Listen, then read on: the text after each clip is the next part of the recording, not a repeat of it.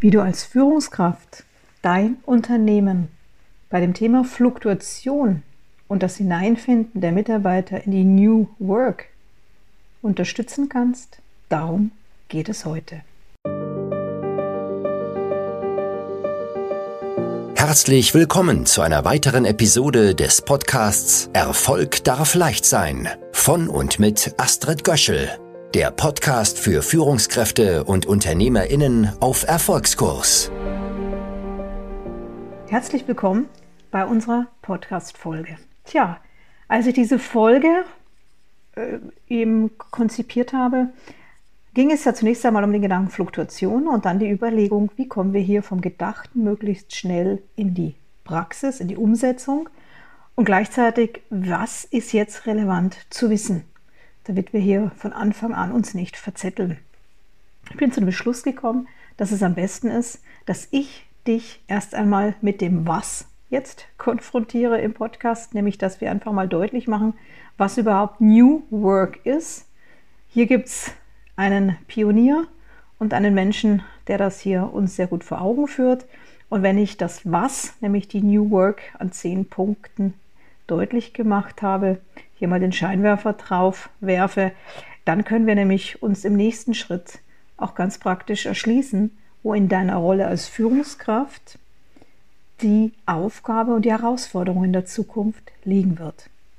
So, kommen wir also einmal zu den zehn Punkten, die die New Work verdeutlichen. Ich verweise hier auf Professor Dr. Friedjof Bergmann. Er, er ist eine beeindruckende Persönlichkeit. Er ist 89 Jahre inzwischen Vordenker und er hat die weltweite Bewegung initiiert und hat eben auch die Gabe, die Dinge ganz einfach auf den Punkt erstmal zu bringen und die Umsetzungstipps, die werden dann in diesem oder auch in einer zweiten Folge folgen. Schauen wir uns einmal an, was kommt da auf dich zu in den neuen Zeiten als Führungskraft oder und auch natürlich auch als dich als Unternehmer, wenn du als Unternehmer zuhörst oder generell mit was sind die Unternehmen der Zukunft jetzt herausgefordert. Es gibt für New York, äh, für New Work zehn Merkmale. Ich werde sie erst einmal nennen und dann genauer darauf eingehen. Erstens Digitalisierung. Zweitens Work-Life-Blending. Drittens Flexibilität. Viertens flache Hierarchie. Fünftens Individualität. Sechstens Agilität. Siebtens Gesundheitsmanagement. Achtens Talentscouting. Neuntens Diversity und zehntens Open Innovation. Diese zehn Punkte das ist es, was es braucht, um in diese neue, auch von der neuen Generation, jetzt auch geforderten neuen Arbeitswelt zu kommen. Schauen wir uns das mal etwas genauer an. Punkt 1, Digitalisierung. Hier ist gemeint, dass die Arbeitsweise und die Arbeitsstruktur von vernetzter Digitalisierung geprägt sein wird. Und da muss man einerseits als Führungskraft die Ängste oft, die damit verbunden sind, der Mitarbeiter zwar kennen und zur Kenntnis nehmen, sie aber auch von Angst in Mut verwandeln und deutlich machen, dass wir ohne Automatisierung, wenn man das klug und clever, intelligent angeht, äh, im Grunde gar nicht mehr auskommen können, weil die Welt so komplex wird und besonders Prozesse vereinfacht werden müssen. Sicherlich fallen die ein oder anderen Arbeitsplätze dadurch weg, Andererseits werden auch wieder neue geschaffen und außerdem kann ein Unternehmen, wenn du zum Beispiel als Führungskraft dort unterwegs bist, gar nicht mehr es anders stemmen, weil auch die Geschwindigkeit zunimmt und eben auch die Komplexität. Zweitens Work-Life-Blending. Hier geht es darum, dass Grenzen von Berufs- und Privatleben verschwimmen, und zwar im Hinblick auf Ort und Zeit. Wie kannst du das dann wiederum umsetzen als Führungskraft? Wo ist hier deine Aufgabe? Nun, du wirst, du wirst äh, einerseits eben auch die Wünsche immer an die Geschäftsleitung tragen, äh, die da wären, auch, auch Selbstverständnisse, die da wären, dass man einfach pünktlich Feierabend machen will, wenn es um Präsenz, also wenn es vor Ort wenn man vor Ort sein muss und Präsenzzeit hat in einem Unternehmen. Aber dass man sich das Selbstverständnis, dass man das Selbstverständnis hat und auch die Rahmenbedingungen dafür schafft, dass die Einzelnen nicht mehr nach Präsenz bezahlt und beurteilt werden, sondern eben von unterwegs aus. mit freier Zeiteinteilung die Aufgaben erfüllen werden, die dann vom Unter von der Unternehmensseite gefordert sind. Bei der Flexibilität Punkt 3. Hier geht es um dreierlei. Hier geht es um Flexibilität der Arbeitsorte. Da sind wir beim Bereich Coworking und flexible Workspaces schaffen, Homeoffice, Remote Work, digitales Nomadentum. Das ist dieser Bereich, der die Zukunft bereithält. Dann die Flexibilität der Arbeitszeit. Also eins ist klar, dieses 9-to-5-Job, äh, dieses wird es so wie früher nicht mehr geben. Das können wir uns, können wir uns wirklich verabschieden. Und dann noch bei der Flexibilität, da sind auch die Organisationsstrukturen gemeint, nämlich auch hier geht es darum, ähm, bei diesen Organisationsstrukturen projektbasiertes Arbeiten in gemischten interdisziplinären Teams und ähm, Netzwerkarbeit zu ermöglichen. Es geht um Solo-Selbstständige, Smart Working, Job Rotations, Job Sharing. All das fällt in diesen Bereich. Bei Punkt 4 flache Hierarchien. Die Holokratie für eine Führungskultur auf Augenhöhe mit Vertrauen und Wertschätzung ist hier gemeint. Hier werden auch Vorgesetzte als Coaches teilweise agieren oder sich einen externen von außen reinholen. Es geht bei flachen Hierarchien ja nicht um die Aufhebung von Hierarchien. Das ist immer ganz wichtig, weil Hierarchien ja auch, zum einen darf man nicht vergessen, die gab es in der Vergangenheit. Man kann die nicht einfach wegnehmen, dann bricht es Chaos aus und die Folge wäre dann das Rufen nach einem starken Führer, ganz gefährlich.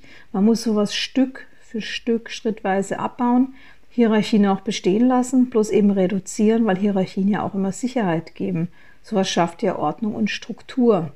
Deswegen geht es jetzt hier eher darum, dass man hier gezielt mit abbaut, die Hierarchien. Denn das Ziel muss ja sein, kurze Entscheidungswege und hohes Handlungstempo zu ermöglichen, sich darauf einzustellen. Es geht um das Stärken des Empowerments der Mitarbeiter, dass hier mehr Motivation und mehr Verantwortung jetzt hier übertragen wird. Und es geht hier eben auch um hier nur mit flachen Hierarchien können Fehlerkulturen und Wertschätzungskulturen aufgebaut werden. Und das muss man sich immer vor Augen halten, finde ich, dass das eben auch das Ziel und ein gutes Ziel sein kann, wenn man eben Hierarchien etwas abbaut und flacher hält. Aber ich betone auch hier wirklich keinen kompletten Abbau. Bei Individualität, dem fünften Punkt, geht es um Persönlichkeitsentfaltung durch selbstbestimmtes Handeln und Freiräume für Kreativität. Und es geht eben auch durch die, die berufliche Erfüllung durch sinnhafte Aufgaben. Und das ist eben auch wichtig als Führungskraft, hier immer sehr gut Gespräche zu führen, äh, zuzuhören, wertfrei zuhören, wirklich immer mit der Idee, was verstehen die Einzelnen unter Sinnhaftigkeit, wann wird die Arbeit für sie sinnvoll, wie kann Persönlichkeitsentfaltung hier ganz gezielt gefördert werden und wie kann man Freiräume für Kreativität auch ganz gezielt schaffen. Beim Punkt 6 Agilität geht es eben darum, dass in Strukturen und Prozessen und hier also bei, bei Strukturen und Prozessen, dass es da immer darum geht, dass man flexibel und schnell auf Veränderungen reagieren kann. Deswegen werden Strukturen und Prozesse eben auch ganz anders aufgebaut als früher, so dass man also auch hier immer die modernen Techniken nutzen wird, damit man schnell reagieren kann. Und hier gehört eben auch dazu, agile Methoden zum Projektmanagement zu kennen und gezielt einzusetzen, Produktentwicklung und Prozessoptimierung dass man hier, man denke an Canva, an Scrum, an Design Thinking, Design Sprints, solche Dinge sind da notwendig, um Agilität zu schaffen. Aber, und da kommen wir auch zum siebten Punkt, ganz wichtig, da bin ich nämlich auch bei meinem Boxenstopp-Gedanke, der, der, ja, der ja auch eine Antwort ist auf die neuen Anforderungen des Marktes, nämlich beim Gesundheitsmanagement. Vor lauter Agilität und schnell und zackig und hektisch und flexibel sein ist es wichtig, dass hier beim Gesundheitsmanagement hier auch mitgedacht wird. Es geht um die Sicherung der Leistungsfähigkeit, also schon prophylaktisch. Nicht erst warten, bis die Einzelnen ausbrennen und dann das große Fragezeichen setzen, sondern schon im Vorfeld hier die Leistungsfähigkeit der Einzelnen zu sichern. Es geht darum auch, hier schon ähm, dafür zu sorgen und das immer anzudenken und mitzudenken, als Führungskraft körperliche und, und einen psychischen Ausgleich zur Arbeit zu schaffen.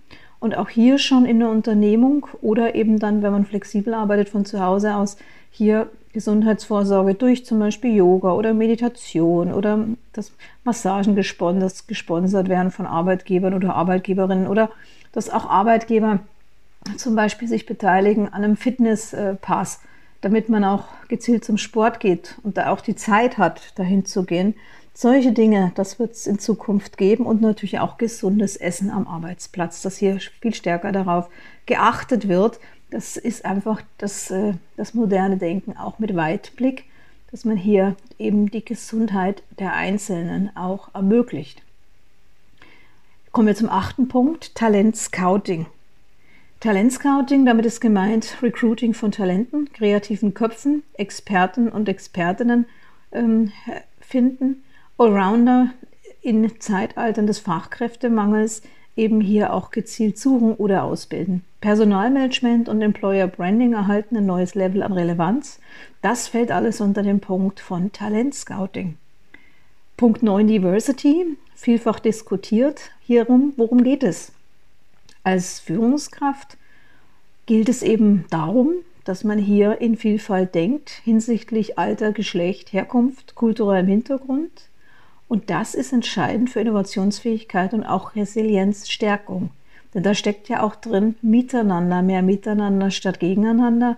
Und da wird dann auch schon deutlich, was deine Rolle sein wird, deine übergeordnete Rolle als Führungskraft, dass du nämlich Brückenbauer bist. Und wer Brücken baut, das ist ja das, was ich seit Jahrzehnten mache, der weiß, dass wenn man neue Bereiche, wenn man Veränderung begleitet oder neue Bereiche zusammenbringt, geht das nie, indem man einfach sich was vornimmt und denkt und dann macht und dann denkt man, es funktioniert. Nein, eine Brücke zu bauen hat damit zu tun, dass man weiß, dass man eben nicht in dieses Sandwich, oft zitierte Sandwich-Rolle verfällt und zwischen die Stühle gerät oder zwischen die die Mitarbeiter und die Geschäftsleitung, sondern dass man sich gezielt die Beobachterhaltung erschließt, gut zuhört, was die Mitarbeiter sagen, gut zuhört, was die Führungsspitze will und dass man dann hier gezielt jetzt in Richtung äh, Lösungsdenker wird, Vorschläge macht, wie man hier die Brücke gezielt baut und dann auch selbstsicher agiert und, und entscheidet, wann es sinnvoll ist, äh, sich auch wirklich gezielt zusammenzusetzen. Zum Beispiel eben auch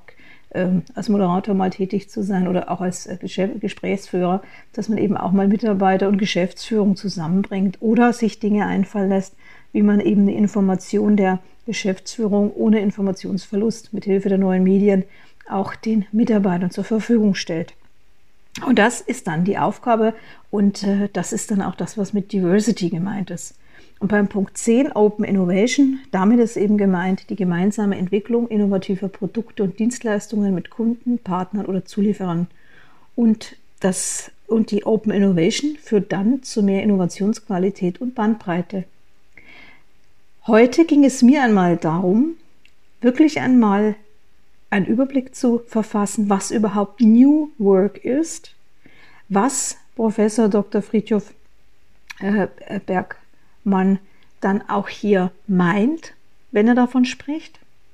Und im nächsten Schritt, in einer der nächsten Folgen, gilt es eben darum, ich habe heute ja schon einige Tipps bei manchen Punkten gegeben, wie man das dann als Führungskraft wirklich schafft umzusetzen. Aber mit Blick auf die Uhr werden wir es heute einmal bei dem Was belassen. Frag gerne nach bei Unklarheiten und freue dich auch schon gerne auf eine der nächsten Folgen im Podcast Erfolg darf leicht sein, wenn es nämlich darum geht, dass wir uns überlegen, ja, wie schaffen wir es denn gezielt als Führungskraft hier diese, diesen Wandel mit zu begleiten? Und weil diese Punkte, du erahnst es, es ist ja auch komplex, nicht von jetzt auf gleich gehört und dann umgesetzt, ähm, dass das nicht funktioniert, gibt es hier eben auch eine Möglichkeit, in den Prozess hineinzufinden. Ich sehe da immer mindestens zwei Möglichkeiten. Das eine ist, du fragst nach oder du wirst, du meldest dich gerne hier auch als kostenloses Member an, kriegst sehr viel Brainfood, kostet dich auch gar nichts dazu zu diesen Themen. Oder eben du nimmst irgendwann, hast Lust, dich einfach mal hier ausbilden zu lassen zu einer Führungskraft, die genau das hier leben kann, leben wird und sich hier weiterentwickelt zu einer führungsstarken Persönlichkeit mit Weitblick. Ich nenne es auch Golden Tiger Bird Führungskraft. Und dann kannst du hier diesen Prozess indem du an dem Prozess auch wirklich teilnimmst, dann auch erleben und verstehen und anwenden. Darum geht es am Ende ja stets. Bis bald, ich war's, die Astrid, die Astrid Göschel. Das war eine Episode aus dem Podcast Erfolg darf leicht sein von und mit Astrid Göschel. Wenn dir diese Episode gefallen hat, dann abonniere den Podcast ganz einfach und hinterlasse gerne eine positive Bewertung. Warst du schon auf unserer Website? Auf astridgöschel.com findest du weitere spannende Inhalte und hilfreiche Ressourcen für deinen Erfolg. Wir freuen uns, wenn du uns weiterempfiehlst. Bis zum nächsten Mal, wenn es wieder heißt, Erfolg darf leicht sein.